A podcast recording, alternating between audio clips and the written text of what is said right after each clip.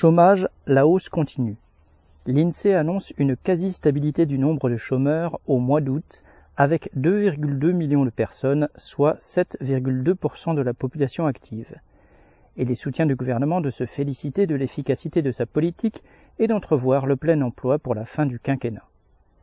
Ni les chômeurs, ni leurs familles, ni les millions de travailleurs précaires, déclarés ou pas, ni les habitants des villes et quartiers dévastés par les fermetures d'usines ne croient à ces mensonges, si toutefois ils les entendent.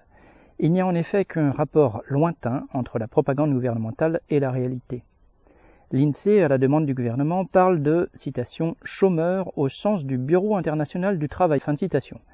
C'est une notion très restrictive, comprenant par exemple le fait qu'on, citation, cherche activement du travail, fin de et qu'on est disponible dans les deux semaines.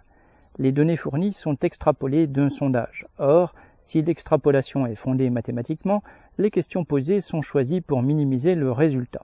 Il s'agit désormais de se déclarer prêt immédiatement à prendre n'importe quel emploi. Pôle emploi, quant à lui, comptabilise ceux qui viennent dans ses bureaux. Rien que cela exclut a priori beaucoup de monde, depuis les sans-papiers jusqu'aux travailleurs découragés. Pôle emploi recense un million de chômeurs de plus que l'INSEE et il s'agit de personnes effectivement inscrites. La différence est tellement énorme que l'INSEE parle d'un entre guillemets halo de chômeurs proches de l'emploi ou de travailleurs proches du chômage dans lequel on trouverait par exemple un travailleur trop âgé ou trop mal en point pour être exploitable avec profit. Le gouvernement prétend ainsi aller vers le plein emploi statistique, soit 5% de chômeurs au sens du BIT, cela consiste à exclure ceux que le travail a brisés et à briser ceux qui peuvent encore travailler. Autrement dit, la pleine exploitation. Paul Gallois.